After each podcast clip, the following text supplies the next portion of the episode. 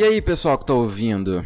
Eu sou o Igor, né? Mais uma vez, é, de novo, eu continuo sendo o Igor, host do podcast Quase Adulto, apresentador aqui desse programa que tá sempre te acalentando as suas tardes de quarta-feira e tentando trazer um pouco de alegria ou, no mínimo, entretenimento pro seu dia triste ou reflexivo, ou pelo menos tedioso, né, de quarentena.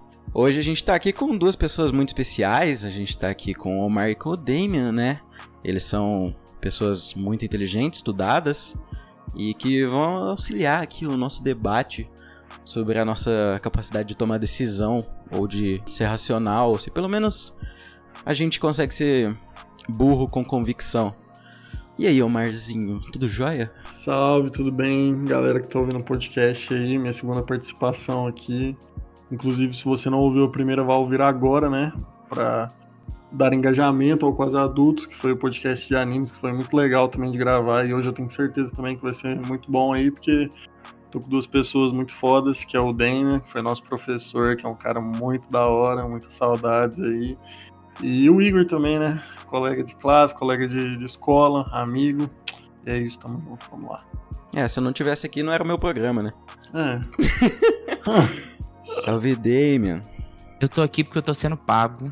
É, eles me pagaram o equivalente igual, porque você sabe que professor é igual prostituta, né? Recebe por hora. Exatamente. Então, é a mesma energia. Então, eu só tô aqui porque eu tô sendo pago, porque eu gosto muito de podcast. Eu sou uma pessoa que ouve podcast desde criança. Eu falei assim, é minha oportunidade de participar do podcast. Ó, pra você ver. criar o seu, hein? Ó, que, seu. que é isso? Vou fazer, fazer o Demiancast. Demiancast, que a gente vai discutir. E você sabe que o podcast, eu não sei se vocês já ouviram o podcast da Laurinha Lero.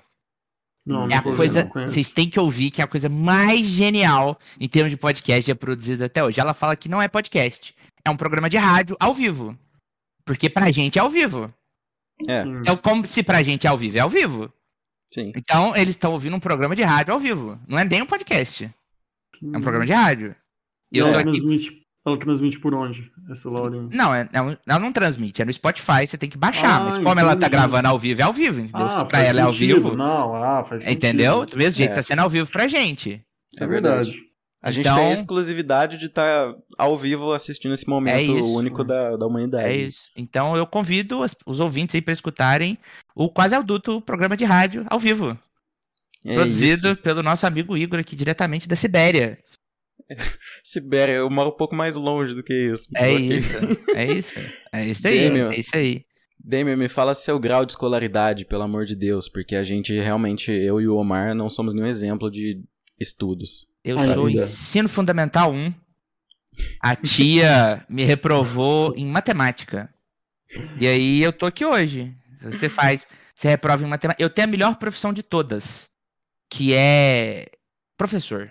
E para me tornar professor, eu tive que fazer um curso de ciências sociais, que é aquele curso que você entra achando que você vai mudar o mundo, né? Você entra achando assim, que, nossa senhora, você vai transformar a realidade.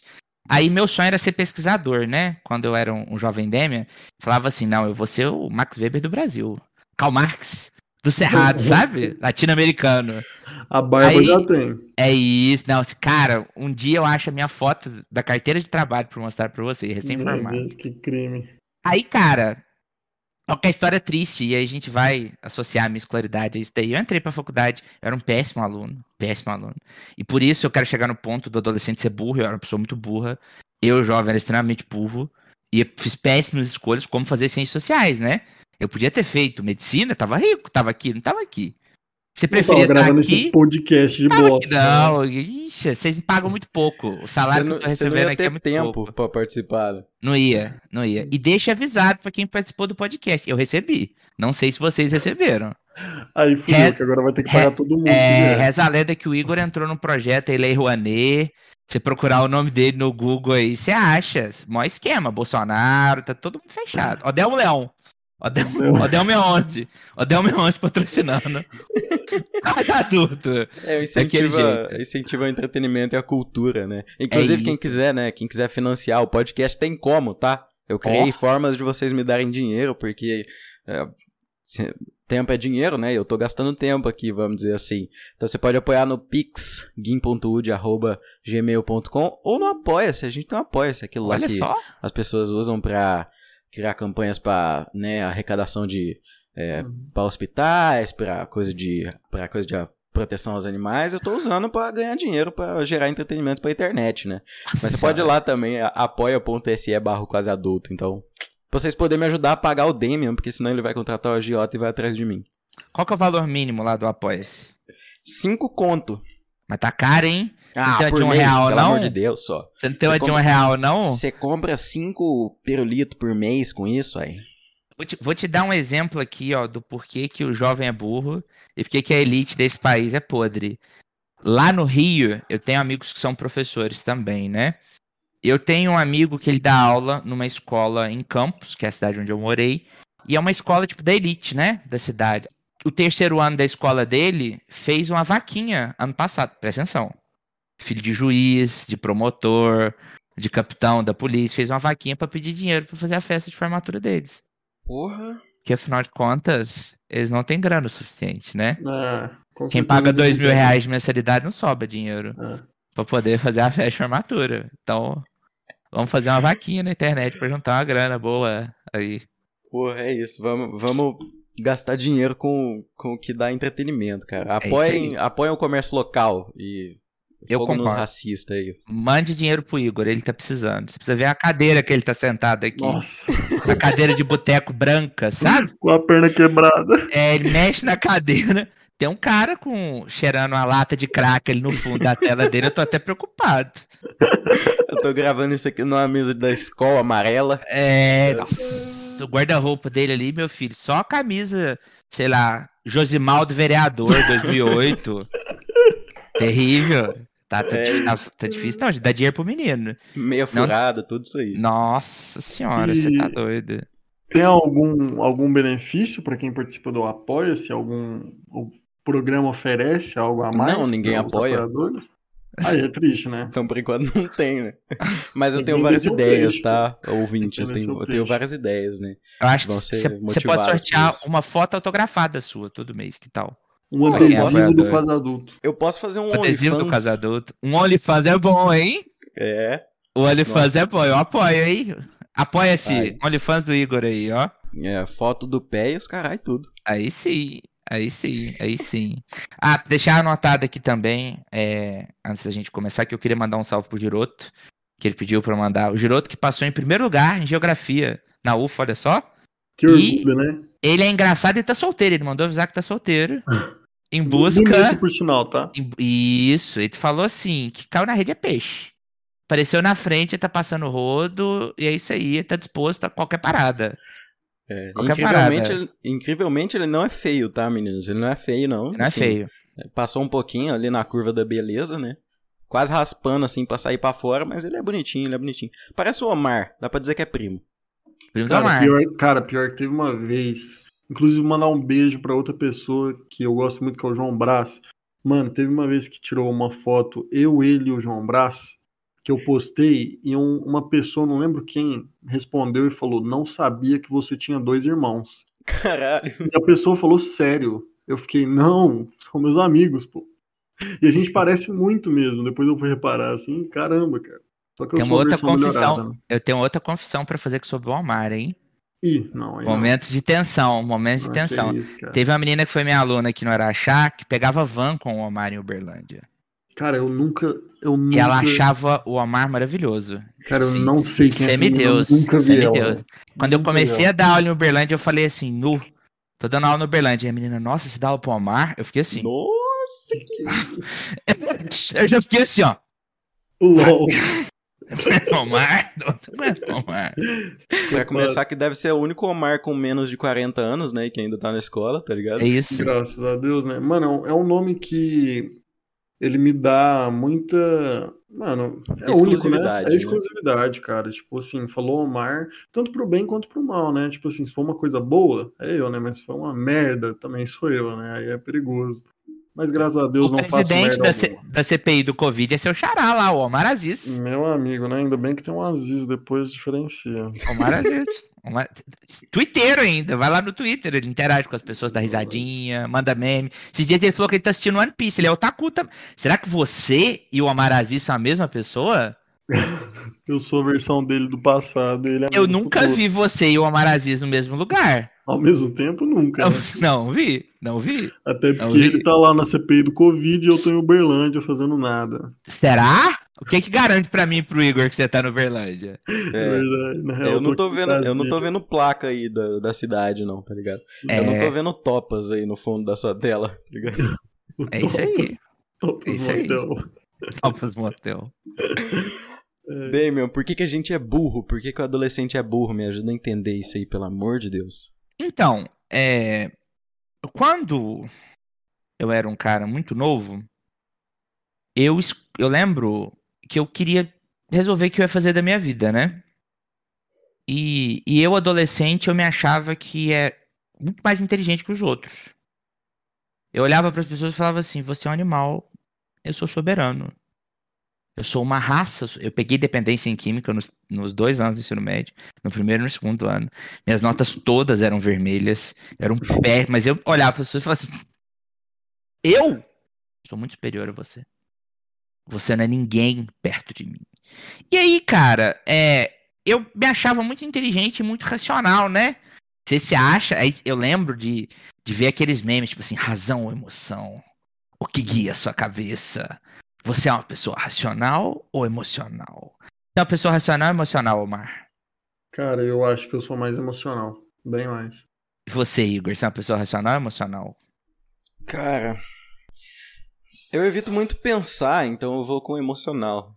Você se considera emocional também? É. Eu me achava racional. Eu falava assim, não, eu, a razão encarnada. Sócrates contemporâneo o negócio assim, Araxá e Sócrates.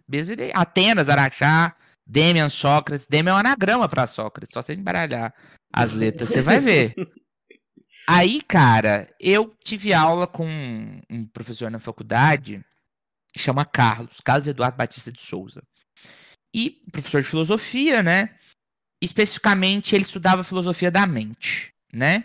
Ele fez o doutorado dele na Alemanha, fazendo uma crítica às neurociências. O trabalho de pesquisa dele de doutorado foi dentro dos laboratórios de neurociência na Alemanha. Ele estudou na Universidade Grande da Alemanha. Eu não lembro o nome da universidade, só procurar no Google que acha. E ele ia de laboratório em laboratório de neurociência descobrir por que, que as pesquisas dos caras eram erradas. E ele percebeu algumas coisas muito interessantes. Por exemplo, nenhum dos laboratórios que ele foi, é, eles calibravam direito os equipamentos e você tem um equipamento descalibrado, você pode ter um resultado científico totalmente descoordenado, né? E ele utilizava esses exemplos da vivência dele de pesquisa para falar para gente que as coisas não são como elas parecem ser.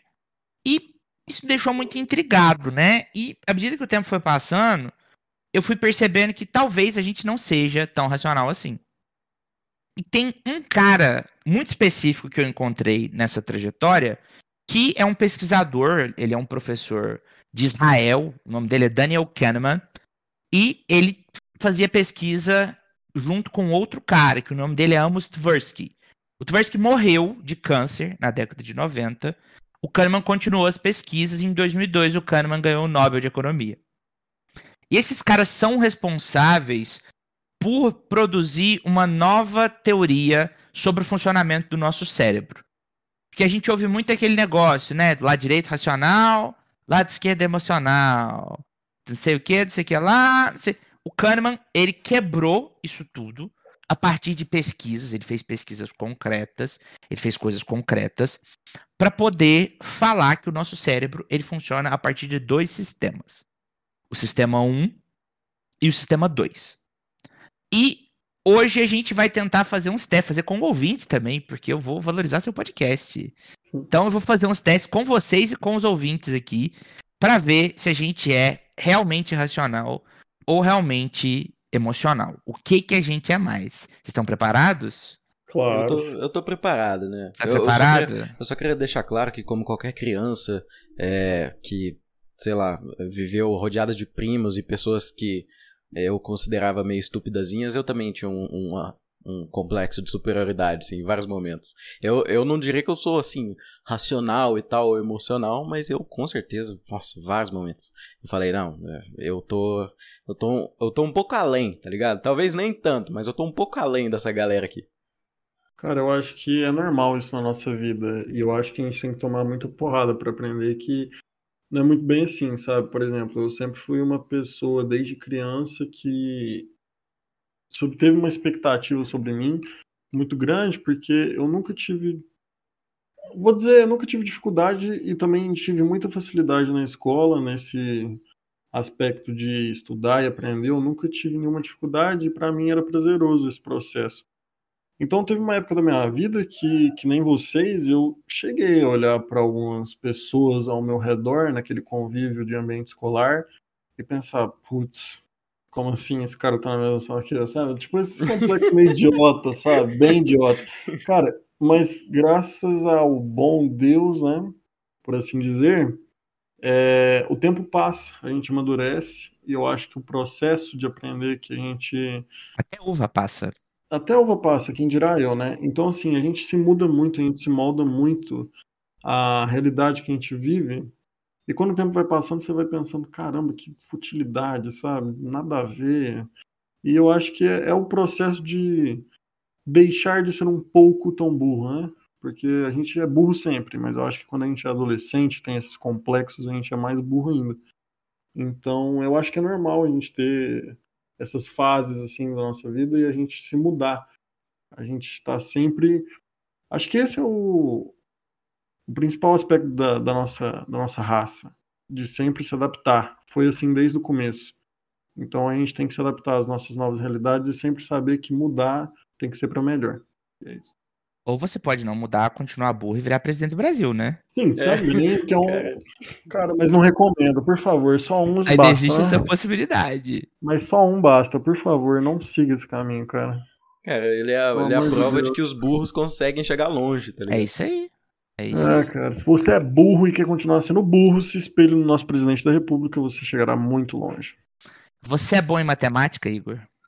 Porra, até o nono ano eu era. É, Sério? De, depende do nível da matemática.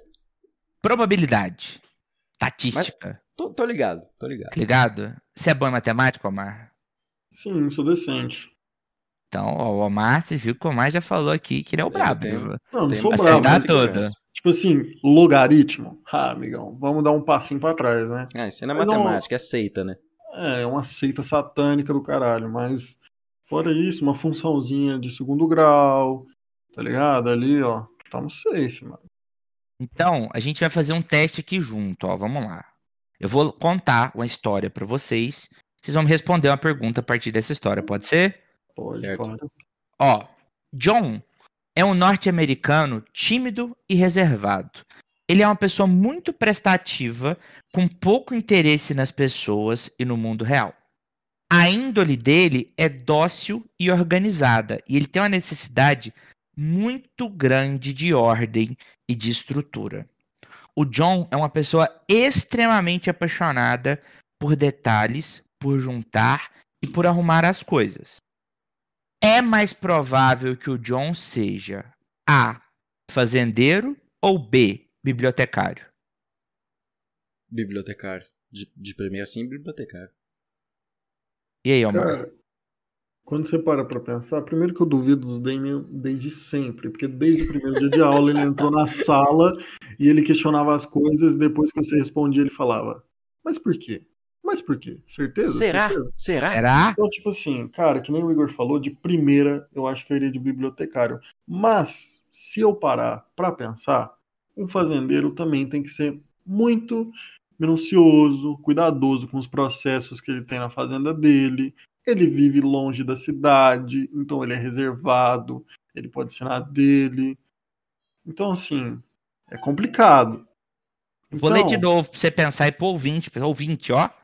É. deixar o ouvinte pensar aqui, vamos lá. mais uma vez. pensar, pelo amor de mais Deus. uma vez, vamos lá. John é um norte-americano tímido e reservado.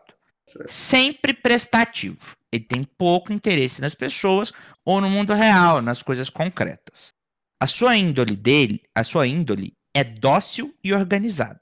Ele tem uma necessidade muito grande de ordem e de estrutura. E ele tem como paixão, como hobby, gostar das coisas bem organizadas. Ele tem uma paixão gigantesca pelo detalhe. É mais provável, ouvinte, que ele seja fazendeiro ou bibliotecário? Mas Eu- provável que ele seja um personagem de algum filme, tá ligado? Não, não, que vamos- se apaixona por uma menina Vamos lá, rebelde, vamos tá lá, ligado? vamos lá, vamos lá. Tem outra. Tem, além dessa, tem outra. E aí, fazendeiro ou bibliotecário, Igor? Continua no bibliotecário.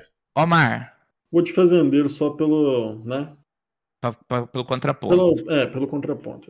Beleza, então segura ouvinte, anota a sua resposta aí que eu já vou voltar nisso. Número 2 aqui, ó.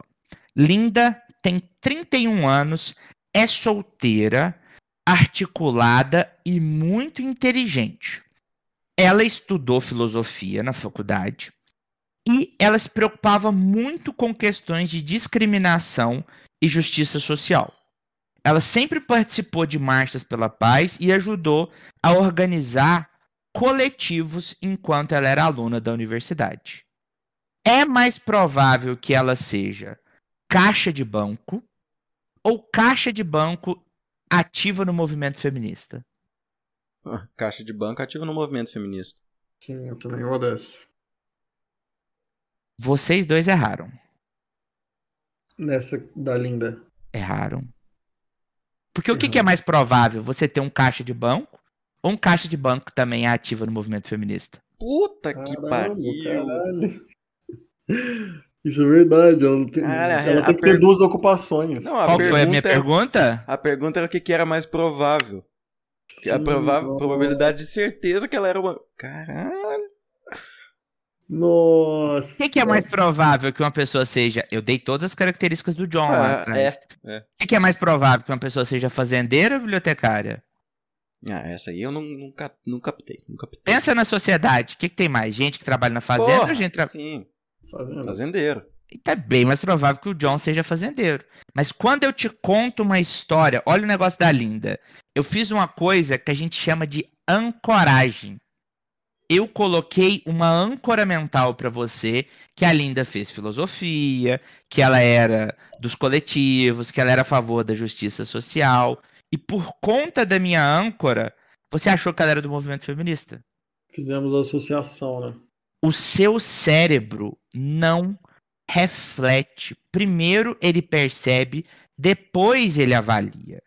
A reação que você tem a tudo que você faz, em primeiro lugar, é perceber. Só depois que você percebe, você avalia. Por exemplo, você tá puto com seu pai. Você tá pé da vida. O pau quebrou, vocês brigaram, o chicote estralou, barata voa. O Igor quebrou essa única cadeira de plástico que ele tem aí. A cabeça do pai Negócio- dele. sangue, sangue, sangue. Aí a sua mãe vem te pedir um favor. Você vai responder ela de boas? Porra. Você tá puto. Cara, não. Você acabou de dar um soco na parede. Ah! Não vou responder ela de boa. Vai, porque as nossas emoções guiam muito o nosso pensamento. Então, o- a gente não é racional, porque antes de você ser racional, antes de você pensar, você tem que perceber. E se você tá puto, você não vai perceber direito. Então, qual que é a chave aqui? A gente entender que antes da reflexão vem a percepção. Vamos fazer mais dois outros testes aqui. Rapidinho, vamos lá. Outra perguntinha, deixa eu achar a imagem aqui. A- o começo da pergunta, lá no começo do episódio, quando eu perguntei se o adolescente é burro, só tá ecoando mais na minha cabeça. Você viu? Sim. Não, e o pior, se tá ecoando na minha cabeça, significa que a minha cabeça é vazia, né? É isso aí. E a cabeça vazia, oficina do diabo. É, já E diria oficina eu. do diabo quer dizer que você é satanista. E meu nome Cara. é Demian, que para alguns lugares é o anticristo. Então você ter me chamado aqui, talvez reforce a sua posição como satanista. Então Cara, esse é um podcast a favor da volta do demônio. sim. Realmente, é, disso, é, Eu acho que o que linka muito com a pergunta do começo do programa, com esses testes que a gente está fazendo e essas discussões que a gente está tendo, é que, para mim, a emoção ela vem muito das experiências que a gente tem na vida. E, claramente, dependendo, se você não for o Jair Bolsonaro, com, quanto mais velho você tem, né? Mais idade você tem, mais experiência você adquire para sua vida, para para sua, cara. E é isso, sabe? Eu acho que quanto mais você amadurece assim nesse sentido, mais você sabe perceber e pensar melhor as coisas, sabe? Será? Eu acho que pessoas mais velhas são mais racionais. Por Será? Exemplo, eu penso que minha avó é muito mais racional do que eu. Aí, Omar, acho que você, você incorporou o John Locke. Né? John Locke. John Locke. É. John Locke. Inclusive, tem- tinha um moleque que era aluno do gabarito que ele é a cara do John Locke. É, o Enzo. Ele O Enzo. participou, é. O Enzo é igual ao John Caramba, Locke. Ele é, é é igual. Ele é igual ao John Locke. Caramba, é Ele é igual. verdade. Nossa. Ele participou com o Omar no episódio de anime. Salve, Enzo, se você estiver ouvindo, um abração. Salve Júlia também, que também participou do programa. Um abraço. isso. ah, a Júlia é minha aluna esse ano. Julian Gotti, é, É, filho. A. Júlia é minha aluna. Eu gosto da Júlia. Ela é de Guarda, boa pra caramba. Vamos, vamos lá, então, para mais um teste aqui. Bora. Olha só. Eu vou falar uma lista de animais aqui. E eu quero que vocês me falam qual que é o animal mais mortífero. Tá. Certo? Certo. Certo. Vou falar alguns animais aqui. Quero que vocês me falam qual que é o animal que mais mata. Pode ser? Certo. Então vamos lá. Tubarão, lombriga, crocodilo, cobra, cachorro, mosquito, leão, ser humano. Esse, esse silêncio, ele é proposital, tá? É, tá é, é de pensar, pra você pensar com a gente. É, a gente ainda tá aqui, tá? Mas Ah, o silêncio é sinal de raciocínio. E aí, ouvinte? Vamos lá, quer que eu leia de novo? Cara, Posso falar? Posso falar? Pode, não, não, não. Eu, eu, a gente tá armado, tá ligado? Omar. Não sei se você Sim. concorda. Mas a, a gente, assim, eh, por a gente estar nessa situação, não ser uma situação, é. Como vou dizer, não é todo mundo que chega em mim e faz uma pergunta dessa, eu tô meio armado. Então, eu mais ou menos sei que existe. Sei lá, talvez ele esteja me guiando ao erro, tá ligado? Então, por isso, eu vou de tubarão. E se você quiser, eu argumento. Cara, argumente, porque eu gosto de ouvir sua voz. Mas vamos ouvir a resposta do Amar primeiro. É, eu quero depois ouvir você- primeiro, Omar, porque eu não Cara, quero, eu não quero tomar a sua a decisão por você. Lugar de fala. Lugar É, de é fala, isso. Amar. É isso. É, respondendo a pergunta que me foi feita, eu acho que o ser humano. Eu acho que o ser humano. Agora o Igor argumente. Argumenta porque aí, eu tô Igor, depois o Omar É, argumenta. É, eu vou levar nessa consideração porque o ser humano, ele, né, vamos falar um pouco mais de um assunto que parece que não tem nada a ver, mas no, na alimentação o homem não necessariamente precisa matar para comer, né? E o tubarão ele precisa matar para comer porque ele é um animal exclusivamente carnívoro. E então ele precisa comer todos os dias. Então di- todos os dias, pelo menos ele age mortiferamente, se essa palavra existe, para matar algum peixe menor para ele comer, né? O homem ele pode até, sei lá, mata uma vaca e come o mês inteiro, mas ele matou uma vaca, né? O, o tubarão mata milhares de peixes ou, sei lá, por mês, né? Esse é meu argumento. Cara, já o meu é contrapondo o seu no sentido de que, tipo assim, pra mim, a gente mata muitos animais diariamente pra sustentar o nosso desejo de consumir carne, cara. Isso é um fato. Tanto que a gente gasta, inclusive, de água para sustentar essas grandes fazendas, né? Esses grandes criadouros.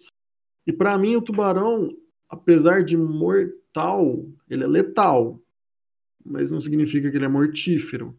Ele é muito perigoso, assim como um leão, mas ao mesmo tempo ele passa dias sem comer, como um leão na selva, por exemplo, sabe? Não sei se o tubarão segue a mesma linha de raciocínio do leão, mas eu sei que, por exemplo, um leão na selva, ele não vai matar uma zebra diariamente para comer, sabe?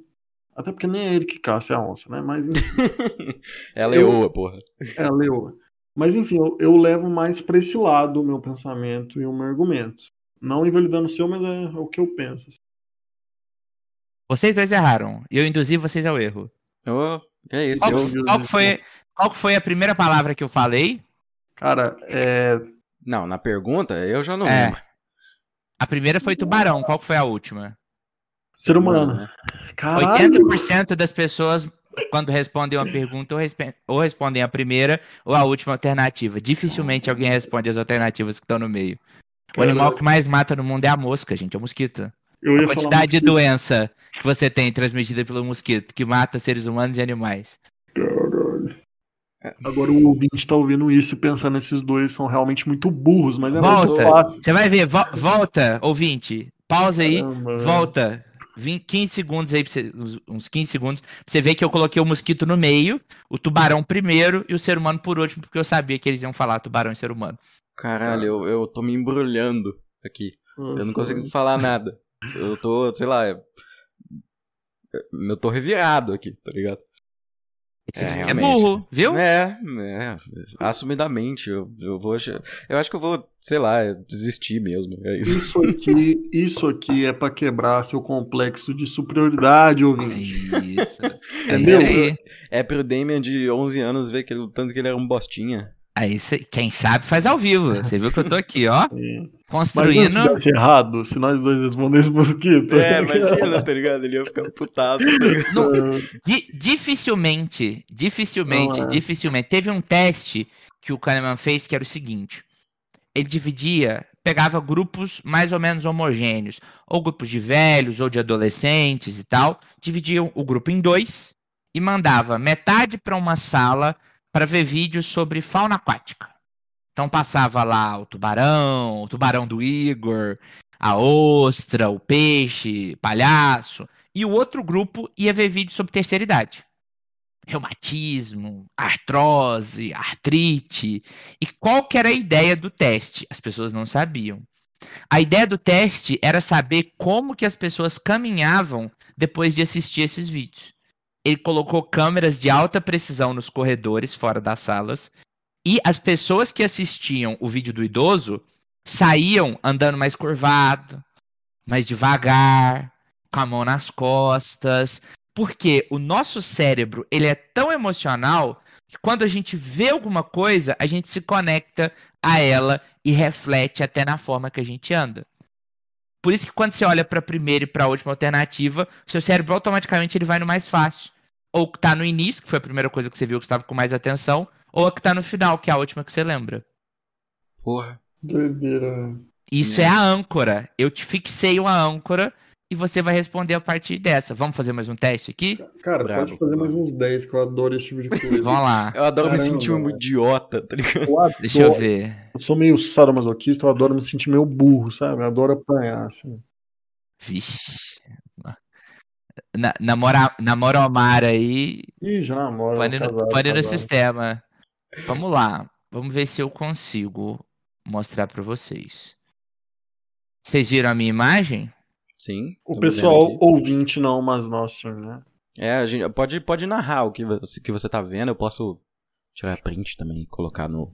Coloca lá. É, Coloca lá. Coloca, joga, sei lá, no post, qualquer coisa. Beleza. Deixa um link lá do, do Imagur pro pessoal Beleza. ver. Faz um bit.ly. Tá? Isso, é isso aí. Temos, vai estar no OnlyFans especial aí, ó. Opa, apoia-se! Quem apoia tem foto do pé e links exclusivos pra aí, de, quem, pra quem paga. de, de making off, making É off, isso. making off do podcast. O famoso BTS. Isso aí, ó. Vocês estão vendo a minha imagem, né? Certo? Vocês conseguem ler, conseguem enxergar bem? Claramente. Certo? O que que essas duas imagens têm em comum? As duas têm um. Um sinal que pode ser interpretado como B ou 13. Né? Tem uma Pra linha mim- e uma bundinha assim. Né? E Pra o- mim. Vai, vai, pode ir. Não, não, pode. Você terminou? Não, eu só ia Perdão. falar que, que também tem um quadrado. Né? Ah, em cada sim, um lado. é verdade. Tem uma Cara- figura retangular, vamos dizer assim.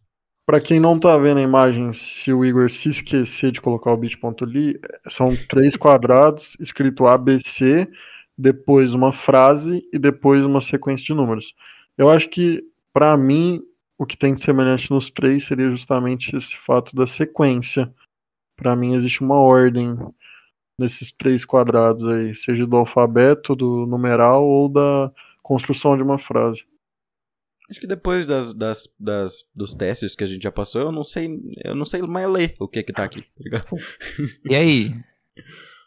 E É, aí, Igor? Sigo, sigo com, a minha, com a minha ideia que o que tem de comum entre os dois quadrados, né, era essa pergunta, Uhum. é o, o símbolo que, que representa o B, Ele parece muito, praticamente igual ao símbolo que representa o, o 13 no outro quadrado. Mas E aí aí? também pode ser que a letra do Dame é uma bosta, né? Talvez. Né? Essa letra não é minha, não. Esse eu peguei automático. Caramba, é verdade. Isso aí que o Igor falou é real, né? Caramba.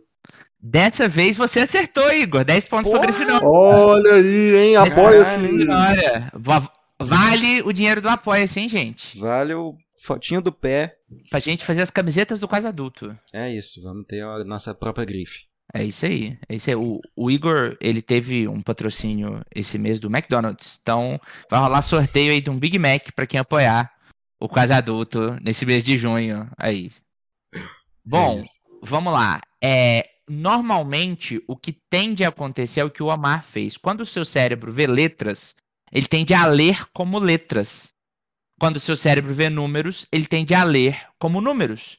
Então, o nosso cérebro, ele tende a separar as coisas, sabe? Se eu mando você ler alguma coisa como letra, você vai tender a enxergar a letra. Se eu mando você ler alguma coisa como número, você vai tentar a, tender a ver números.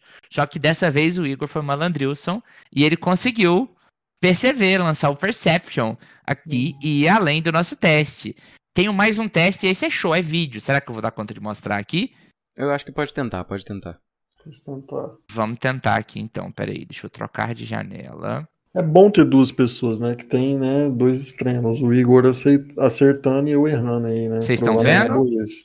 Sim, estamos vendo. pontos de vista. Bom, esse daqui é um teste de atenção. Certo? Também, também vou liberar o link, tá? Pra quem, quem quiser ver o vídeo, tá? Por favor, por favor. Ah, e só não tem o Quase Adulto no YouTube porque vocês não apoiam, tá? É, eu vou deixar bem claro que é por causa disso. Eu pagava alguém pra fazer isso. Eu não- já desisti. Se apoiar o Igor, se ele tiver 10 apoiadores, próximo quase adulto vai ser live stream na Twitch. É Cara, isso. se, apoiar bem mesmo, tem até no SoundCloud. E o Igor vai, e o Tá Igor vai gravar sem camisa. Se tiver Opa! 20 apoios, esse Nossa. mês o Igor grava sem camisa. Nossa, eu faço tudo por dinheiro, meu amigo. Qualquer Viu? coisinha. É. Então tá anotado aí. eu, eu sou um prostituto do entretenimento. É isso aí, é isso aí. Então vamos lá, 20 apoios aí, vamos bater essa meta. Quase ouvintes, porque se você é o quase adulto, seus ouvintes são os quase ouvintes, não é? É, é. Ninguém, ninguém aqui é 100% nada. É isso aí. Então, os quase ouvintes aí, vamos fazer o Igor gravar sem camisa com 20 apoios. Isso já, eu já apoiei, inclusive. Já tem dois aqui, tá? Só preciso de 18. Já estou só 18. Vai dar certo. Vamos lá, clã. Ajuda aí. Seguinte, esse é um teste de atenção. Eu quero que vocês sigam a instrução do teste e eu quero que vocês contem quantas vezes eles passam a bola. Ok? Tá? Ouvinte, segura aí, vou dar um tempo pra você abrir o link que o Igor vai colocar pra gente. Isso, isso. Assiste junto, dá pra assistir. Assiste junto, ó. Então vou deixar um, um tempo. Deixa eu fechar a Steam aqui, que esses cornos tá me mandando mensagem pra jogar. O É, Damian joga Dota, tá, gente? Então ele, ele, Jogo. ele fica é, se quiser me atormentado. achar na, na Steam, eu tenho o melhor nick de todos. Eu Jorginho Steam Maracutaia. Sou Jorginho Maracutaia. Jorginho Se quiser me procurar na Steam, eu sou Jorginho Maracutaia. É isso aí. Então vamos voltar aqui pro nosso teste de atenção, certo? Certo. Posso dar play? Pode. Tá passando de boas pra vocês? Tá, Tá, sim. Tem um, uma propaganda aqui do. Então. Software. Ó. Quantos passos o time branco vai fazer? Conta. Eita porra. E Vocês acertaram? acertei. Acertei. Você acertou, Igor? Eu, eu vi um cara de branco mandando pra um cara de preto. Não sei se eu tô maluco, mas eu vi e aí eu me perdi e eu, sei lá, eu parei no Ah, 10. eu consegui acompanhar no 13, eu consegui. Acho que é porque eu sou petista, né? Vocês viram gorila? Quê? Não, que porra de gorila. Quê? Caralho, que porra é essa? Gorila onde? Presta atenção. Nem fodendo, mano. Ah, não. O cara vai. Olha só, olha no meio da tela. Que que é isso, cara? Que esquisito. Dá até medo creepy, desse gorila aí, mano. mano. Sai fora, velho. Caralho, que medo, cara. Porra, hein? Nem fodendo. Quando eu te mando focar em alguma coisa, você tende a não prestar atenção nas outras coisas. Certo. Então, pode ser que uma coisa muito óbvia e bizarra apareça no meio da história, mas como você está preocupado em contar os passes, o seu cérebro não vai enxergar o gorila. Meu Deus, cara. Porque o seu cérebro, ele é treinado para executar poucas funções e ele é emocional. Se eu te dou uma tarefa, você vai buscar executar uma tarefa. Você quer dar pane no sistema em alguém? Você vira para ele e fala assim: decora o número aí para mim, 249578. A pessoa não consegue fazer outra coisa, porque o cérebro dela tá gastando energia segurando a numeração. É isso que os mágicos fazem. O que, que é o truque de mágica? O que, que é o ilusionista? Ele te centra em uma situação, enquanto outra completamente aleatória está acontecendo. Então, o nosso cérebro ele é muito mais intuitivo e emocional que qualquer outra coisa. Se eu te dou uma situação, você vai tender a ler o mundo só a partir dessa situação. Então, por exemplo, a gente vê essa situação política do Brasil hoje em dia, né? É, o tio do Zap, aquele seu tio, Clayton, sabe? Que recebe as notícias do Patriota Verde Uhum. e acredita na Revolução Comunista, que o Foro de São Paulo dominou o Brasil e que o Lula tem tá na nova ordem mundial, sabe? Sim. O tio do Zap, ele só consome informação do Zap. Toda a visão de mundo dele é a visão de mundo do Zap. Do mesmo jeito que vocês estavam preocupados contando o passe, não vendo o, o urso, o gorila, o tio do Zap não consegue ver nada além do que o cérebro dele está treinado para fazer. Por isso que muitas vezes, quando a gente é muito treinado em cima de alguma coisa, a gente passa a não conseguir perceber outras. O nosso cérebro, ele responde muito automaticamente às nossas emoções. E aí tem uma citação que eu gosto muito, eu falo direto para os meus alunos, que é uma citação do Wilfred Bion. O Bion é um psicanalista, ele nasceu na Índia, mas é porque os pais dele eram ingleses, estavam lá na época da colonização da Índia, né? Tipo Fred Mercury. Tipo isso, tipo isso. E o Bion, ele fala o seguinte: a razão é escrava da emoção e existe para racionalizar o processo emocional. Então, primeiro a gente emociona, depois a gente racionaliza e a gente tende a buscar uma forma de justificar aquilo que a nossa emoção fez, fez a gente fazer. A gente é muito induzido ao erro por conta dessa estrutura que o nosso cérebro é colocado.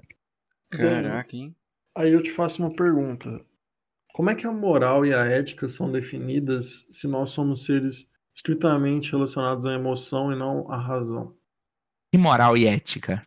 Da sociedade em geral, tipo, por que, Mas que é errado existe fazer- moral Não, e ética? Caralho, esse me deu é, nostalgia Existe de uma- 2019, existe uma- tá ligado? Existe Ah, uma do punição pra elas, né? Se você não seguir elas. Existe uma punição judicial e tal. Mas é, realmente, sua pergunta é, é boa. Existe, cara. mas existe de fato? Mas elas são. é, eu acho que são ferramentas usadas depois de muito. Porra, é foda, hein? Pensa Porque, por aí, exemplo, existe? né? Hum, Por exemplo, né? O, o- vamos trazer pra um, um outro lado, né? Não, não querendo fugir do, do que você tá falando, Omar, mas, por exemplo, Uhum, o preconceito ele é extremamente intuitivo, certo? sim. uhum. E a gente precisa ter uma, uma um costume de raciocínio muito forte pra conseguir é, se livrar dos nossos preconceitos, é. Por exemplo, quando a gente. é, me respondam aqui rápido, pode, pode falar na mesma hora. Quanto que é 2 mais 2? Quatro. 4. Quanto que é 36 mais 57? 36 mais 57, 93. Mas demorou mais do que 2 mais 2 é É. 4. Entendeu? Então eu acho que a, o caminho de, de construir uma, sei lá, uma ética ou uma moral, ou seguir um caminho que você considere certo, ou que o governo, ou que as leis, ou qualquer moral e ética que você rege na sua vida, ele vai muito mais de um, de um costume de raciocínio. Por exemplo, o Damian, ele é mais velho, ele já provavelmente já fez mais contas de matemática do que nós, ou sei lá, Uhum. sabe? Por algum motivo ele conseguiu responder primeiro. Se a gente tivesse perguntado para algum professor de matemática, ele responderia mais rápido ainda. Entendeu?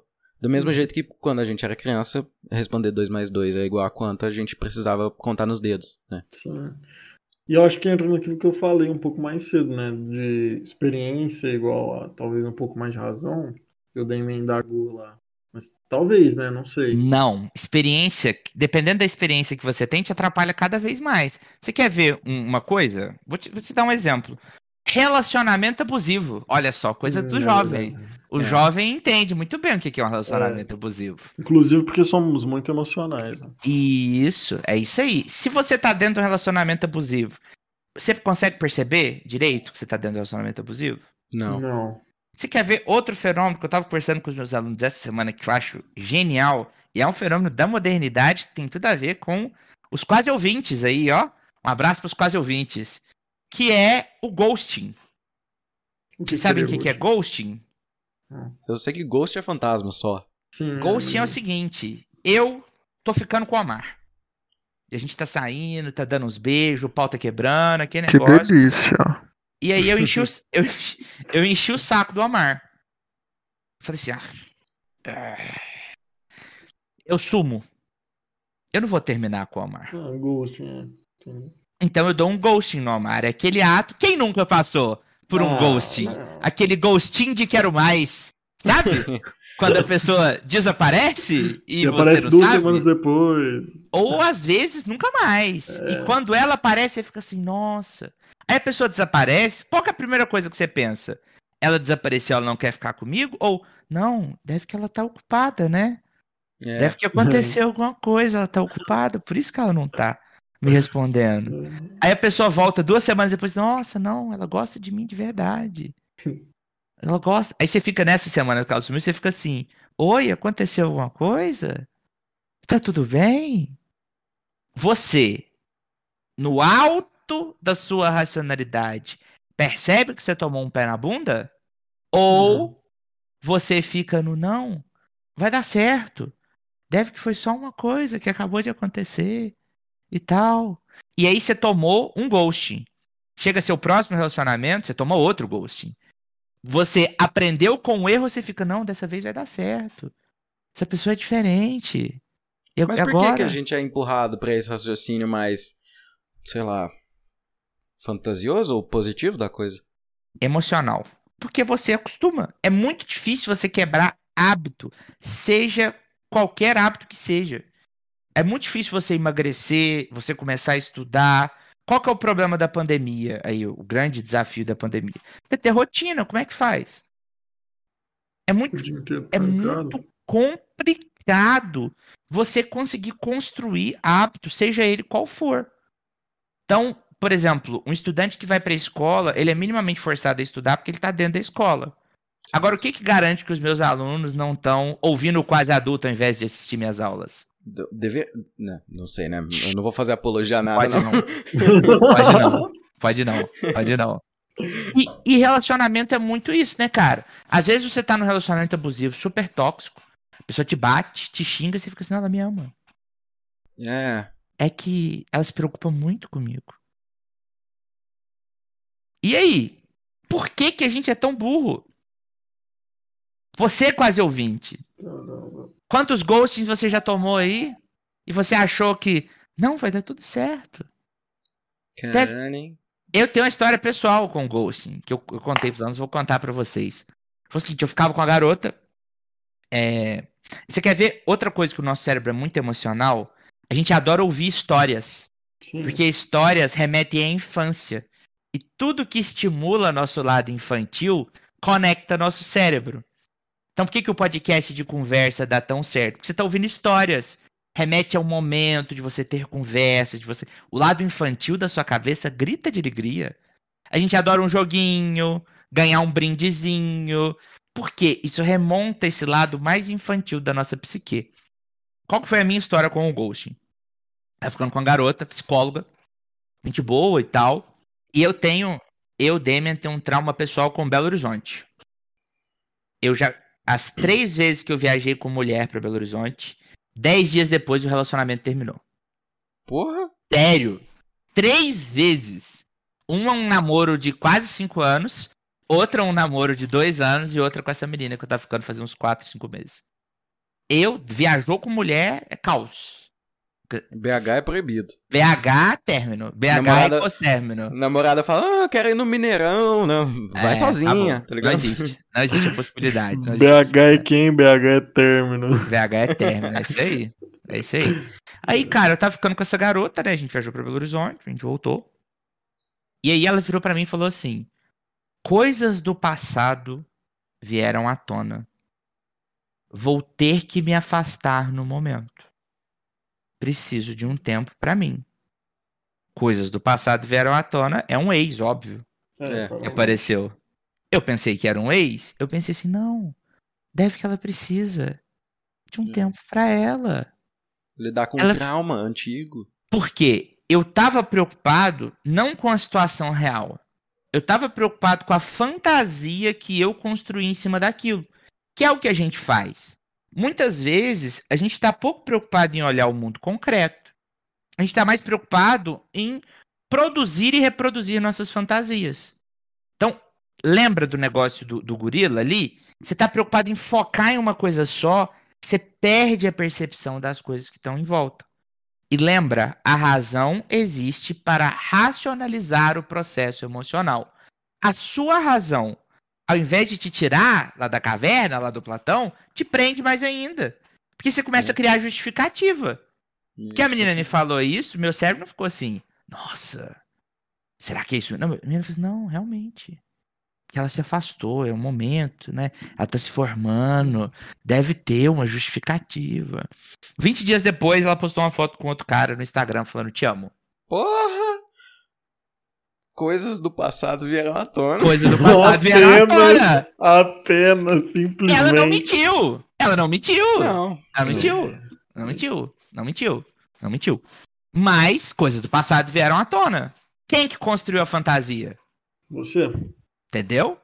Somos emocionais. A gente produz fantasias. E aí, eu pergunto pra vocês dois aí, e pros quase ouvintes: você tem uma caixa de e-mail, alguma coisa assim? Tem. Tem. É, a gente ainda não é grande o suficiente. Eu respondo todo mundo na DM do Insta, pode ir lá. Isso aí, né? ó, manda na DM, aí, ó, quase ouvintes. É. Manda aí, qual situação, qual foi a fria emocional que você já entrou aí na sua vida por criar fantasias? Porra, Como que a sua emoção já botou no seu ânus em função das fantasias emocionais que você construiu e como que você criou justificativa pra explicar aquilo? Porque você vai se amarrando. E o problema é que você vai dando uma corda no seu pescoço e quando você vê, meu filho, é o Kid Bengala que tá te esperando. É. Te atravessar de fora a fora. O E aí? nabo é real. E aí? O quão fantasioso você já foi, Igor? Conta pra nós, faz esse relato de experiência aí. Cara, eu não, não consigo dizer, assim, uma situação específica, porque eu acho que a minha rotina é. Acho que de todo mundo que sofre com ansiedade ou que vive com, com ansiedade ro- rotineiramente, ela é baseada muito numa fantasia mesmo, de ah, tentar prever o futuro, tentar prever o que que tá prestes a acontecer ou imaginar essas coisas, né? Eu não consigo dizer, eu- e não é nem tipo querendo me privar ou não querendo me expor, não. Porra, eu tenho um podcast, a coisa que eu mais falo é da minha vida. É, que é inclusive o formato que você tá ouvindo isso aqui. Olha só. Mas é, eu não. Eu sei lá, eu, eu até. Eu quero saber do Omar, né? Se ele Uhum. também tem alguma coisa assim. É, mas também a gente pode puxar o assunto um pouco mais. Por, por que, que a gente. Sei lá, por que, que a gente é tão fantasioso, sabe? E eu tenho algumas teorias sobre isso, mas eu quero saber o Omar primeiro do- sobre isso também. Cara, eu imagino que a fantasia que a gente sofre por esse lado emocional, ela pode ser tão, tanto pro lado bom, tanto pro lado ruim, né? Das coisas que nem o Igor citou, a ansiedade. Às vezes ela pode ser por uma notícia boa, por um- uma expectativa que você cria de um relacionamento, de uma proposta de emprego, de qualquer coisa assim do tipo, ou também de uma experiência ruim que você teve na sua vida e que você fantasia que ela pode se repetir, ou nem aconteceu e você mesmo assim imagina. Cara, eu vou compartilhar aqui, tá ligado? Que aconteceu comigo, assim, que quando eu era muito novinho, eu era muito apegado à minha figura do meu avô materno, meu avô por parte de mãe, que é de quem eu herdo o nome, inclusive. A gente era muito ligado e meu avô veio a falecer quando eu tinha por volta dos meus 10 para 11 anos. E dali em diante, eu não sei se pela minha idade ou pela experiência traumática que foi para mim perder alguém tão especial, é, eu desenvolvi um medo e uma fantasia muito forte que me impedia de tipo sair de casa para ir para aula. Eu passei por um tratamento psicológico que foi eu tinha medo da minha mãe morrer. Não, não era, era estritamente ligado à figura da minha mãe. Não era tanto com meu pai, apesar de eu amar meu pai mas eu não queria sair de, de, casa porque eu tinha medo de que se eu saísse de casa minha mãe fosse, iria morrer. Simplesmente do nada. Aí eu ficava fantasiando esse tipo de coisa e passava mal e faltava ar. Então eu acho que o poder emocional da nossa mente para fantasiar as coisas tão boas quanto ruins é muito forte. E a gente tem que de alguma forma aprender a lidar com isso não sei como. Mas se agarrar algo seja um tratamento espiritualidade, coaching quântico. Não, brincadeira, coaching quântico não, mas. Enfim, é isso. E sabe é o que, que, é mais foda, né? Tipo, foi mal, Demi, mas sabe o que, que é mais foda? É que a gente tem muito mais facilidade para lembrar das merda, né? Sim. Tipo, das sim. fantasias. Por exemplo, quando eu penso em fantasia, tipo, na palavra só fantasia, eu penso no mundo da Barbie, tá ligado? Eu não penso na, nas, nas tragédias traumáticas e, e, eu imagino que você também, se você ouvir fantasia, você não vai pensar nisso, mas de alguma maneira isso te levou a, a lembrar do momento traumático da sua vida, né? Vai, Demir. Eu, eu, eu só ia falar que tem uma forma boa do pessoal conseguir um escape para isso aí da fantasia. Como é que é?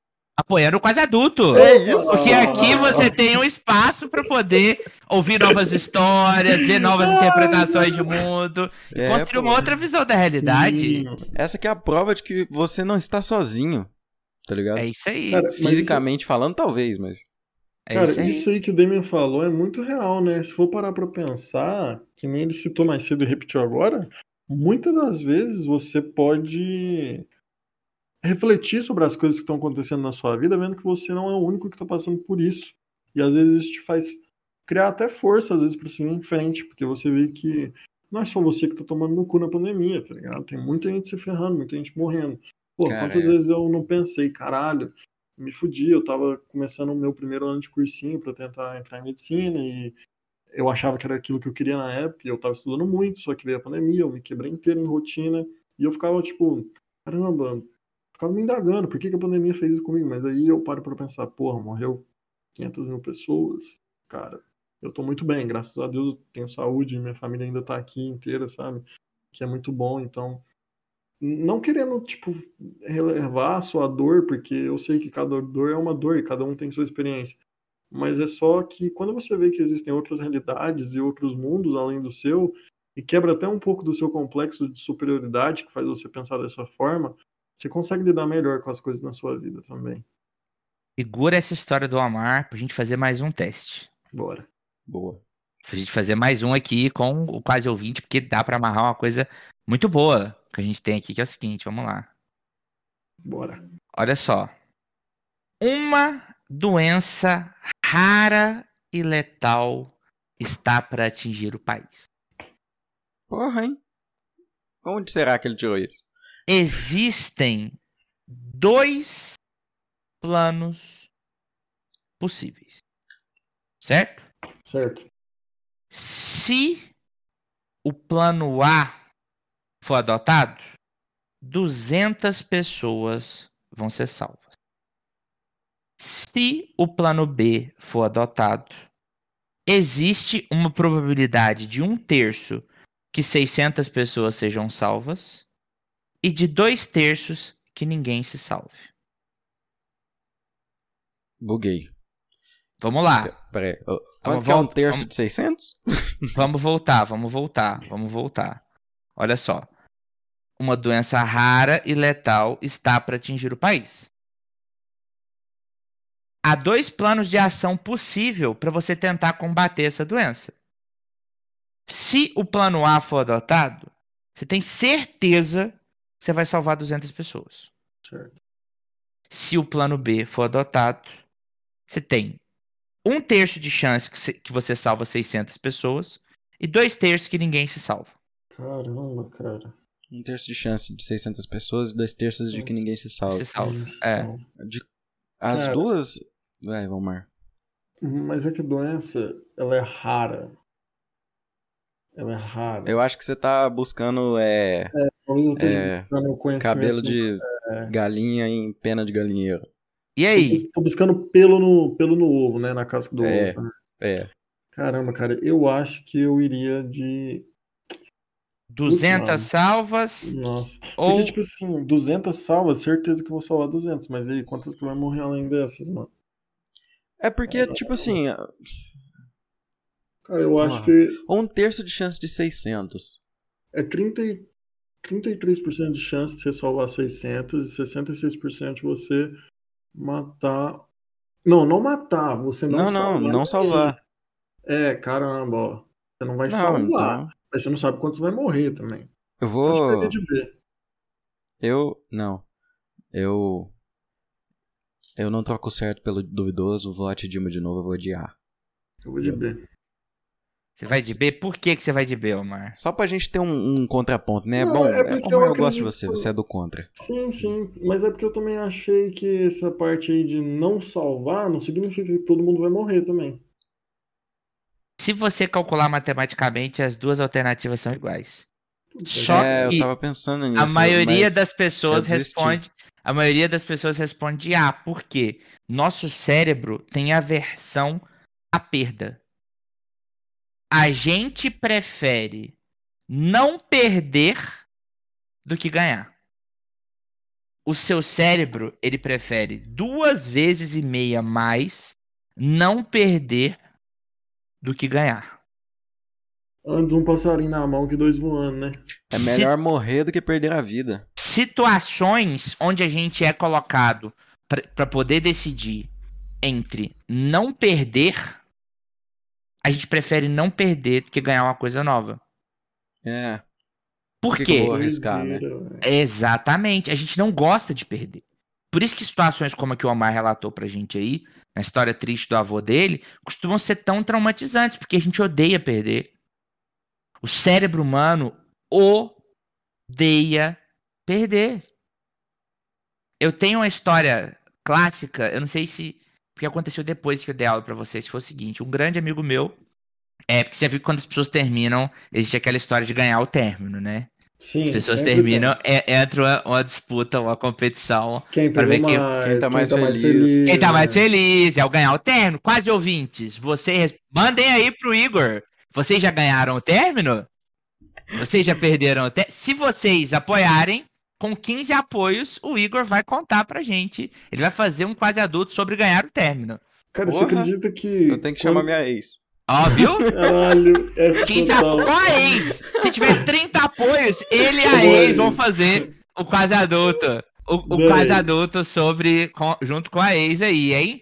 Um abraço pra ex do Igor aí que não está, no- não está ouvindo a gente, com certeza. E aí, cara, qual, qual que é a história? Esse meu amigo, cara mais velho, né, maduro e tal, ele terminou o relacionamento. E eu sentei pra conversar com ele, eu falei assim, cara, presta atenção. Não é uma competição. Você não precisa ficar mais feliz do que a menina. Eu, no seu lugar, até pararia de seguir ela pra você evitar um estresse aí, né? Aí, não, eu sei. Não é uma competição. Assim, você tem ser não? Eu sei. Não, não é uma competição, não. Não é uma competição, não. Uma semana depois, ele estourou o pé dele, o pé dele ficou em carne viva de tanto correr. Você me contou essa história. Ele estourou o pé em carne viva de tanto correr. Ele gastou uma fortuna com ensaio fotográfico. Conversem com fotógrafos, faz um quase adulto aí com fotógrafo e nesse que você trazer a sua ex pra falar sobre ganhar o término, traz um fotógrafo pra você perguntar a quantidade de pessoas terminadas que vão fazer um ensaio fotográfico. Porque é uma tentativa de buscar autoestima em algum lugar e você tem que vencer do seu ex.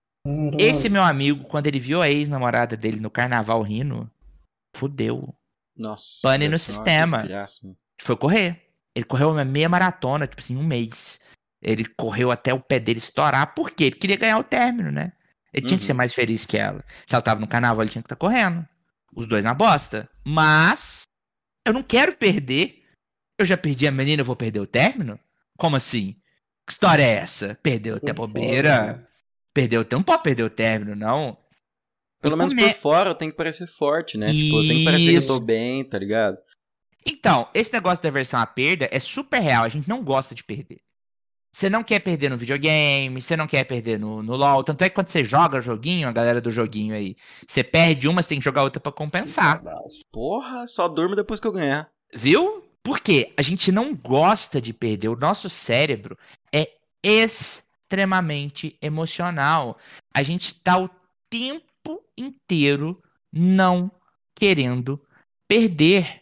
Quando você escolhe, o processo de decisão, ele parte de três, de três coisas: perceber, observar e avaliar. E quando você avalia, você quer minimizar a dor, esse é o primeiro ponto, e o segundo ponto é maximizar o prazer. Então, você evita a dor e busca maximizar o prazer. E nesse processo, rola a pane no sistema, alguém me desconfigurou. Porque a gente se prende em tentar fugir da dor, e a gente se prende em situações, e você transforma uma coisa que não era prazer em dor. E o problema é que a gente tem uma capacidade emocional reduzida. Então, eu não sei se vocês sabem, mas o presidente dos Estados Unidos, ele não escolhe nem, ele não escolhe nem o que ele veste.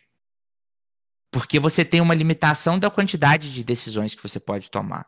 Quando eles te. Por que, que o Enem é uma prova. Ó, quase ouvinte que adolescente vai fazer o Enem. Por que, que o Enem é uma prova tão cansativa? Porque você tem que tomar muitas decisões. Aí a sua capacidade de tomar decisão fica totalmente reduzida. Então, é, uma dica para você pensar a sua vida melhor assim, tente reduzir esse processo de tomada de decisão. Se você tem que fazer uma coisa importante que demanda concentração, diminua a quantidade de decisões que você vai tomar. Você tem que fazer a prova do Enem, vestibular da UF que tá chegando. Separa a roupa um dia antes. Separa, pede pra sua mãe fazer o café. Escolha, não vá comer no self-service. Escolha o mínimo possível para você guardar sua capacidade emocional para decidir na hora da prova. Porque a nossa capacidade de decisão é limitada. O que, que acontece quando você tá. Já que eu falei de ex, o que, que acontece quando você tá numa briga com, com namorada e a briga se alonga? Que começa a tentar empurrar, não. Eu não sei qual resposta você eu quer não que eu sei dê. também. É, tem muitas respostas. Vai dar, você já tá na pane do sistema aí? Responde aí, ué. Não, eu já tomei tanta decisão hoje. Só, só, nesse, só nesse teste aqui eu já fiz várias. Eu Acho que eu É, não tinha tomado tanta decisão, meu e cérebro. várias tá erradas, né? É, Você começa a. Você vai perdendo o filtro. Aí Ah, quando você vê, claro. mano, porra. tá É. assim. Falou merda pra caralho. Minha querida, em 2005, você veio de chinelo e a minha mãe odeia chinelo, então vai tomar no seu cu, você não me respeita. você não respeita a minha família. E aí, ó, Bola de neve. apocalipse. Apoca- Eu lembro uma vez que eu tava com uma da. ó, já que vocês falaram da ex, eu vou falar da minha ex aqui, ó. Ó, Eu não tenho- deixa eu só nós queimado, né? Eu tenho. A, mi- minha ex nunca vai ouvir isso, né? Mas enfim. Um abraço, minha ex. Queremos você aí no quase adulto também. Se apoiar, eu boto o Damien e a ex dele pra conversarem aqui sem, sem cortes. Eu faço live. pra resolver o- os traumas do passado. Não tem. Não, felizmente os meus relacionamentos terminaram legal, assim. Não, não teve nenhum. É, Deus. não teve nenhum problema tão grave É. assim, não. Tirando aqui, em 20 dias tava com o ex, né? É, não, essa daí eu não considero ex, né? Porque eu, que eu não terminei de contar o desfecho dessa história. Eu mandei uma É, carta. pô. Eu mandei uma mensagem pra ela xingando ela. Ah, não, então tá, tá ótimo. Você já jogou todo que você eu tinha me que falar. libertei, entendeu? Eu me libertei. Não, não deixei- eu não deixei nada pra depois. Eu Tá simplesmente me libertei. Eu cheguei pra ela e falei assim, minha querida, deixa eu falar um negócio, vai tomar no seu cu, achei um desrespeito que você fez comigo. Então, por conta disso, disse disso, isso não se faz com os outros e cria tipo. Porque isso não foi legal e não faça isso com ninguém. Enfim, voltando. Vai, volta lá. Uma das minhas ex aí, uma vez a gente tava no casamento da irmã dela.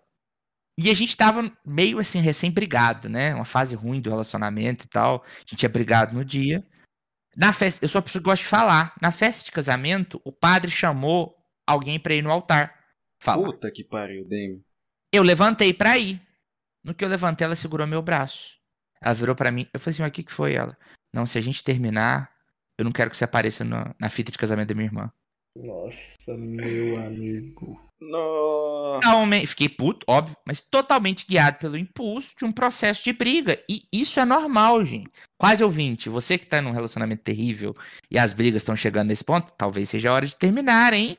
Fica a dica. Ah, Talvez não, se- não prolongue relacionamentos que você sabe que tem data marcada pra acabar. É isso aí, meu Nossa, é amigo. dica da É semana. diferente, é diferente você ter um relacionamento duradouro e ter um relacionamento que já passou da data de validade. Pô, é diferente. Existem relacionamentos aí que duram anos, que são super saudáveis e estão super certos. Agora existem aqueles que são empurrados com a barriga. Então tome cuidado pra não ser o empurrado com a barriga. E no fundo, você sabe que você tá empurrando com a, barriga, tá ligado? Às vezes você não quer aceitar e você fica forçando a barra, tá ligado? Mas no fundo você sabe, tá ligado? No fundo você sempre sabe. É porque o seu cérebro, ele tá funcionando no automático. Então, por mais que você saiba, no fundo, você dentro de você, o seu lado emocional não quer perder. Então, por mais que o relacionamento esteja ruim, você prefere não perder a pessoa e ficar no relacionamento bosta do que perder. Porque a gente É. tem aversão à perda, entendeu? Por isso que relacionamentos se esticam. Você não quer perder. Perder é ruim. Então, você que não quer perder, perca. É importante perder. É muito melhor do que você ficar alongado na bosta. Pode falar, Omar. Daniel, por que que a gente, tipo assim, você citou aí que a gente não quer perder, mas por que que existem casos que a pessoa, por exemplo, ela trai? Porque quando ela tá traindo, ela tá trocando o certo pelo duvidoso, por algo que ela não tem certeza que vai dar certo ou não. Pode ser só um bagulho de uma noite, ou só momentâneo. Por que que a gente tem essa tendência? Você acha Sabe- que o ser humano é monogâmico? Quem trai mais, homem ou mulheres? Não faço ideia. Não, vocês não vêm fugir, vocês não vêm fu- fugir da laia, não. eu realmente Quem não trai sei, mais? cara. Mas eu acho Tem que Eu não dado sei são- também. Eu não. Ô, Tem Porra. dados, tem dados, tem pesquisa sobre isso. Cara, eu chuto homem. Então eu vou chutar Homem. mulher, pra não ter problema. Mas eu- Pessoas- eu, eu, acho, de certa forma, que pode ser é, homem, mas pode ser mulher também. É, não sei. Eu consigo argumentar pros dois lados. Sim. Das gerações mais velhas, das pessoas acima de 30 anos, o maior número de traição é de homens. De longe, sabe? É bem distante. Na nossa geração, de pessoas que vão de 18 a 30 anos, as pessoas que mais traem são as mulheres. Então você, ouvinte, que tem uma namorada, você pode estar sendo traindo, traído. Então você pode ser, além de um quase ouvinte, você é um quase corno. Então, Eu já não sei se é quase, eu já não sei se é quase. é, talvez você seja um corno de fato. E você sabe que, só um, um parêntese aqui importante, sabe que o, o corno é uma força, né? Um animal sem chifres é um animal defesa. Eu argumento muito isso, que ser corno é uma potência. E se eu puder dar uma dica pra vocês é, seja corno novo, tá? Eu tomei meu chifre com 17, tá aqui, ó, resistente. Carregando ah, o meu espírito aí. Você tomar um chifre velho dói, tá? Você com seus 40 anos, casado há 20, descobrir que sua esposa tá te traindo com o instrutor de pilates, dói. Impune Dói. ninguém fica. Isso foi muito específico. É, é, dói mais. Dói, dói mais que você tomar um chifre novo. Então você, meu ouvinte, meu quase ouvinte corno aí, que pode ser um quase corno, se torna um corno de fato. É poderoso, forma caráter, você vai ganhar uma resistência, vai evitar um problema. Porque uma hora você vai tomar um chifre. Quanto antes, melhor. Eu gosto sempre de falar isso. Quanto antes, você- se você deixar pra tomar o chifre muito tarde, talvez você fique desorientado. Sobre trair, que o Omar perguntou. É porque a gente tende a responder por impulso, né? Então, Uhum. se você tá numa situação é, aonde tudo é muito favorável, você vai trair. O que, que te garante que você não vai sair na rua agora e se apaixonar por outra pessoa? Realmente. O que que eu, eu namoro à distância, né? O que que eu, o que que minha namorada tem de garantia que eu não vou sair agora e vou me apaixonar por outra pessoa? E você dela também, né? O que que você pode fazer? É porque Eu quando você trai também. é, ô, Foi mal, Mar, mas é porque eu Não, acho que só, quando. só falei. Não, certo, mas é porque quando você trai, eu acho que você tá. Você. Pode ser que você esteja assumindo o risco de perder, mas você também tá assumindo que a, a probabilidade da sua outra pessoa que você já é comprometido é, não vai saber é maior, entendeu? Então você sai ganhando de certa forma, porque aí você tipo ganha dois relacionamentos, tá ligado? E não só Sabe um. que, você sabe o que, que tem nisso daí? Tem um sabor. O sabor do proibido. É adrenalina pra caralho, imagina. O sabor do crime. O sabor do crime. Sabe? Do estou fazendo algo errado. Podem me descobrir. A gente É, vê um é. sabor gigantesco nessas coisas. Então, assim, é... outra dica que eu dou aí pro quase ouvinte: ciúme não adianta, tá, amigo? Porque não, não adianta. Ah, mas por que? Não adianta. Se a mulher quiser. Se aí, como esse meu psicólogo, ele me falou uma coisa muito importante um dia, quando eu tava num processo de término aí. Ele virou pra mim e falou assim: Deixa eu te falar um negócio, Demian.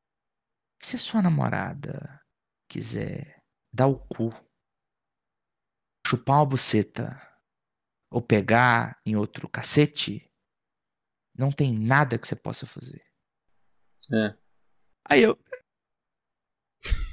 Porra. Chorando, verdade, é verdade.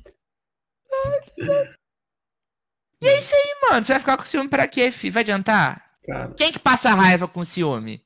O Só ciumado ou o ciumento? É o ciumento. Você vai tomar no cu, seu cabelo vai cair, você vai ficar meio careca, você vai estressar. Insônia. É isso. Você nunca vai se tornar adulto, você vai ser um quase adulto.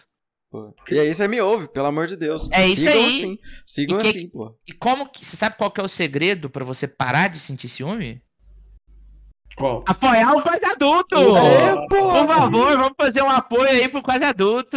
Lembrando É. que se a gente chegar aí, ó, a 30 apoios, a gente tem a competição de, de término aí entre Igor e a ex do Igor. Pra poder ver quem, quem vai vencer. 10 Ah. apoios é o quase adulto sem camisa, camisa, foto sem camisa. camisa. 20 é a stream na Twitch e 30 é a disputa entre, entre ex aí. A gente vai organizar uma rinha de ex aqui, tá marcado. Eu venho de juiz de paz pra Cara, organizar uma, uma rinha de ex aqui. Ah, eu quero, eu quero o Omar aqui nesse momento. Você vai irritar. Ó, te garanto, se você fizer uma rinha de ex aqui, você irrita. Nossa, pra caralho. Você irrita brutal. Você irrita brutal. É, a gente acaba errando porque a gente se acostumou a errar. Você quer ver uma coisa que a gente faz muito, que é muito burra? Sim. Autocontrole futuro.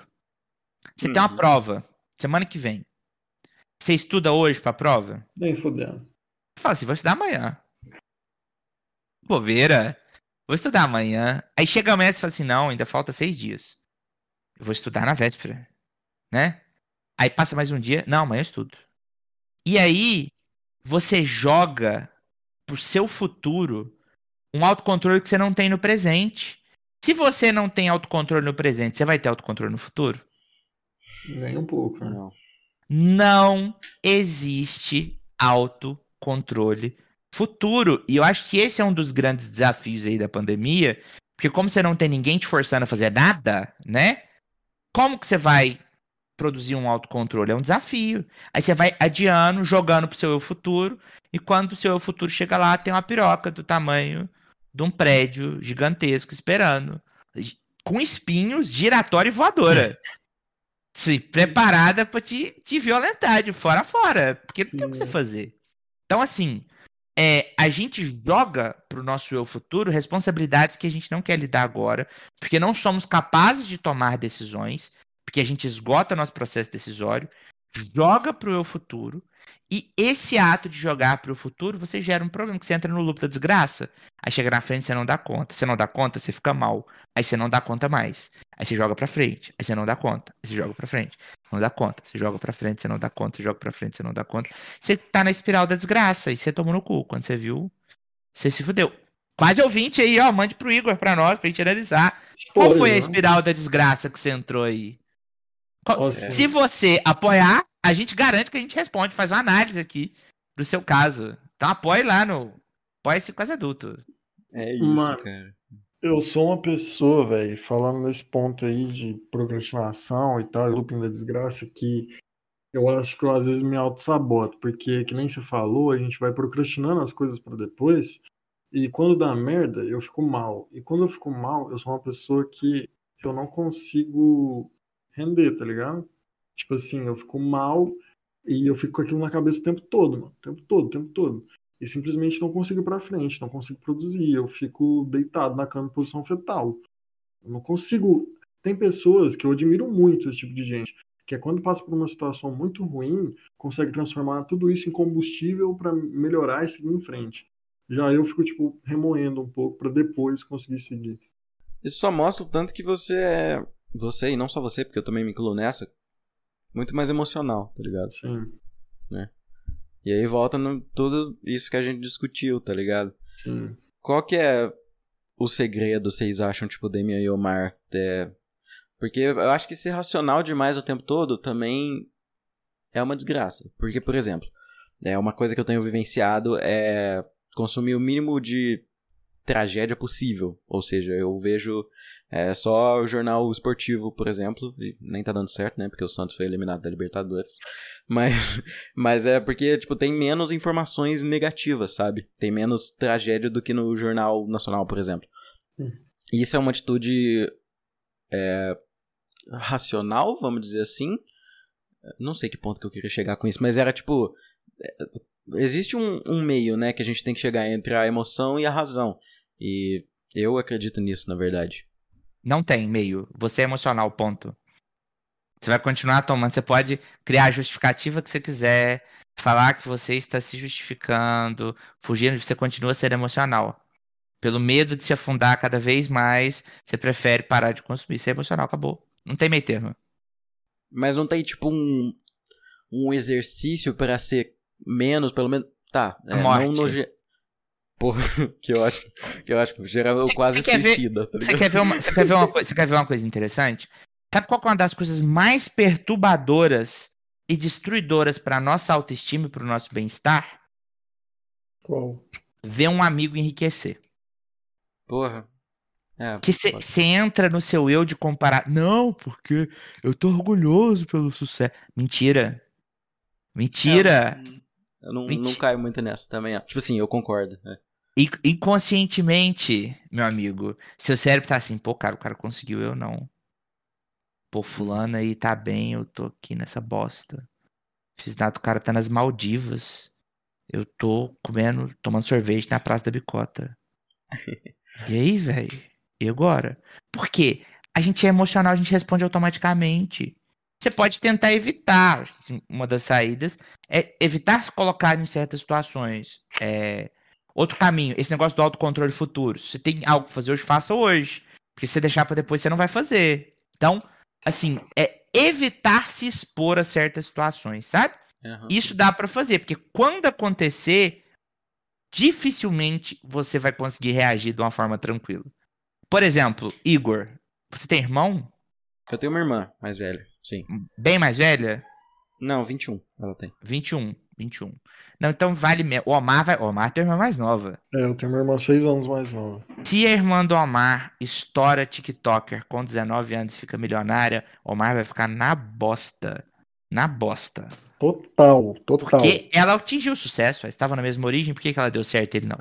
Já, E o, que, que é, e o que, que é pior ainda é ver, tipo, ainda mais nessa visão de, de adolescente arrogante que acha que é dono do mundo, é você ver alguém que você julgava ser burro dando certo e Sim. ficando rico, por exemplo, e você fazendo podcast, tá ligado?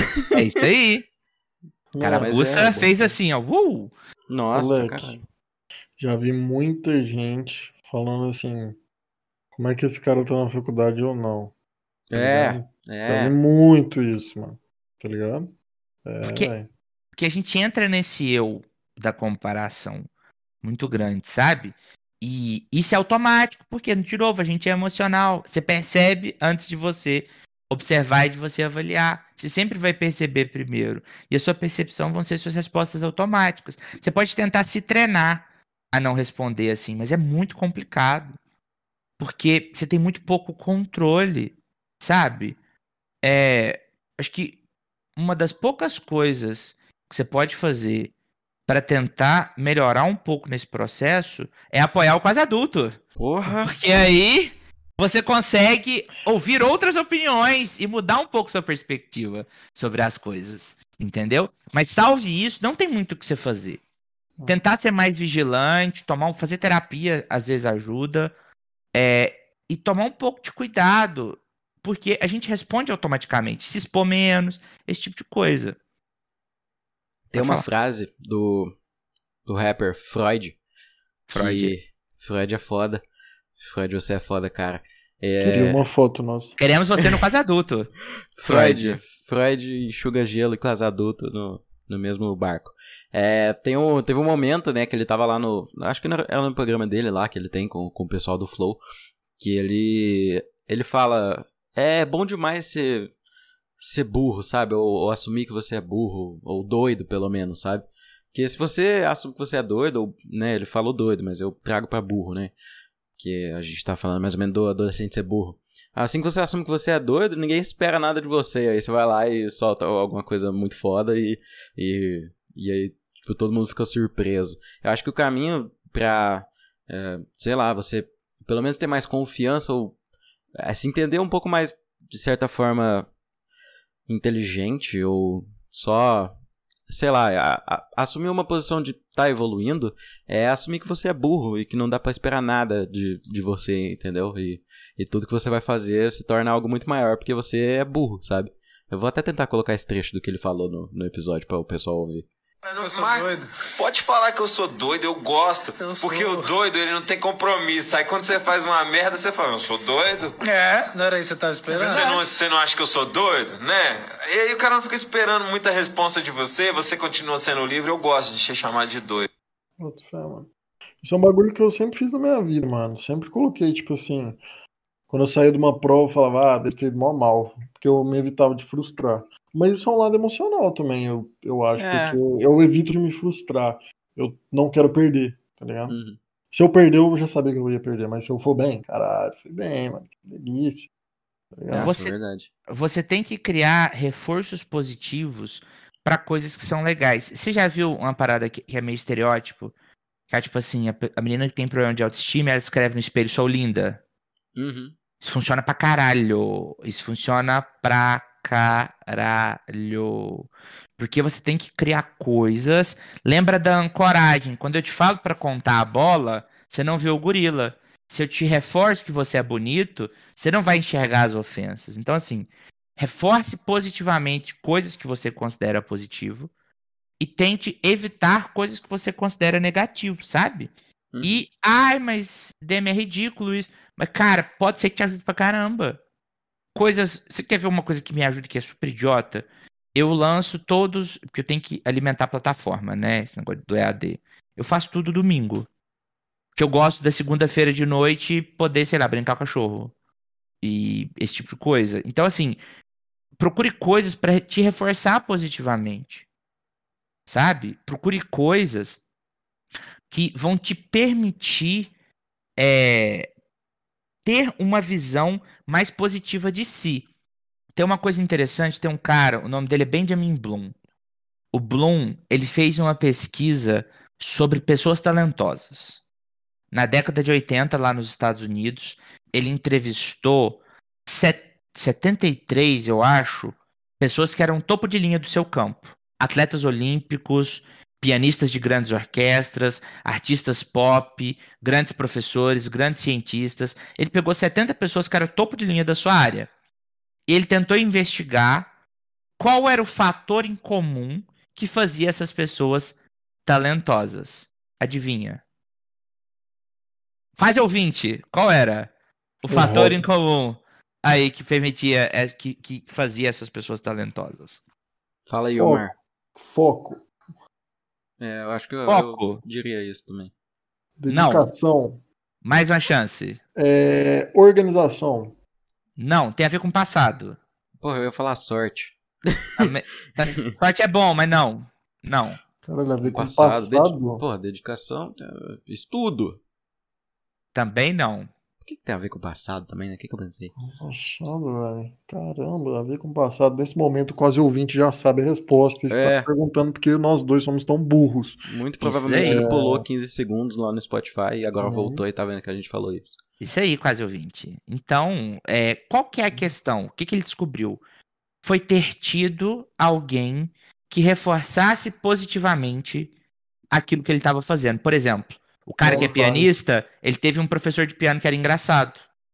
Então ele gostava de ir nas aulas de piano porque era engraçado, o cara fazia ele rir, eles davam risada junto. O nadador tinha uma professora que era divertida. que eles riam junto, eles brincavam junto. O outro tinha é, um pai que era muito incentivador nesse sentido positivo. Tipo assim, de, dava sempre, sempre saía para comer com o filho. Então, pessoas que estavam dispostas e reforçavam positivamente esse tipo de comportamento. E o que que acontece? Pensa comigo, você tem um professor de piano divertido. Aí você gosta de ir na aula dele, né? Aí pelo fato de você gostar de ir na aula dele, você vai se dedicar mais, porque você quer que o cara te note. Afinal de contas, ele é divertido, você vai querer que ele te note. Sim. Pelo fato de você se esforçar mais, um pouco, você vai ficar melhor. Ficando melhor, você vai ter oportunidade de ir para um concerto. Se você for bom no concerto, a plateia vai te notar. Se a plateia te nota, ela te aplaude. Se te aplaude, você gosta. Se você gosta, você vai buscar ser melhor para você ser mais aplaudido. Então, um ponto de cruzamento dessas pessoas aí eram ter influências positivas nesse sentido de gerar um reforço positivo naquilo que o indivíduo estava fazendo. Por isso que é importante a gente reforçar positivamente aquilo que a gente quer que os nossos amigos façam, aquilo que a gente quer que a gente faça. Então, assim, você quer ser um bom jogador de futebol, tente, tente reforçar positivamente o seu jogo. Você quer que o Igor continue mandando bem no podcast? Apoie o Quase Adulto. Lá no Apoia-se. Por quê? Você dá um reforço positivo para ele continuar nessa jornada. Então, assim, a gente tem que buscar lugares que reforcem esse nosso lado emocional. Porque a gente é pego pelo emocional, sabe? O emocional puxa a gente e joga a gente dentro dessas situações. Então, é, Adaptabilidade, em inglês tem uma palavra que eu não sei como traduzir, que é willingness. Willingness seria tipo disposição ou é, você estar disposto a, né? Seria um sentimento de estar disposto a. Propício, Essa, talvez. Isso, estar propício a. Então, esse era o ponto em comum que o Bloom descobriu entre essas pessoas. E o estar propício a vinha desses reforços positivos que eles tiveram no passado sabe? E não era um negócio de cobrança, era algo positivo. Era o professor divertido, a professora bonita, é, o, o coleguinha que era engraçado, o melhor amigo que era engraçado.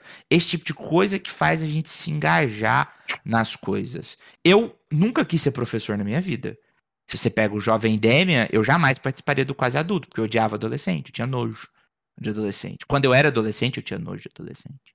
Mas quando eu comecei a dar aula, eu sempre tive reforço muito positivo dos meus alunos, sabe?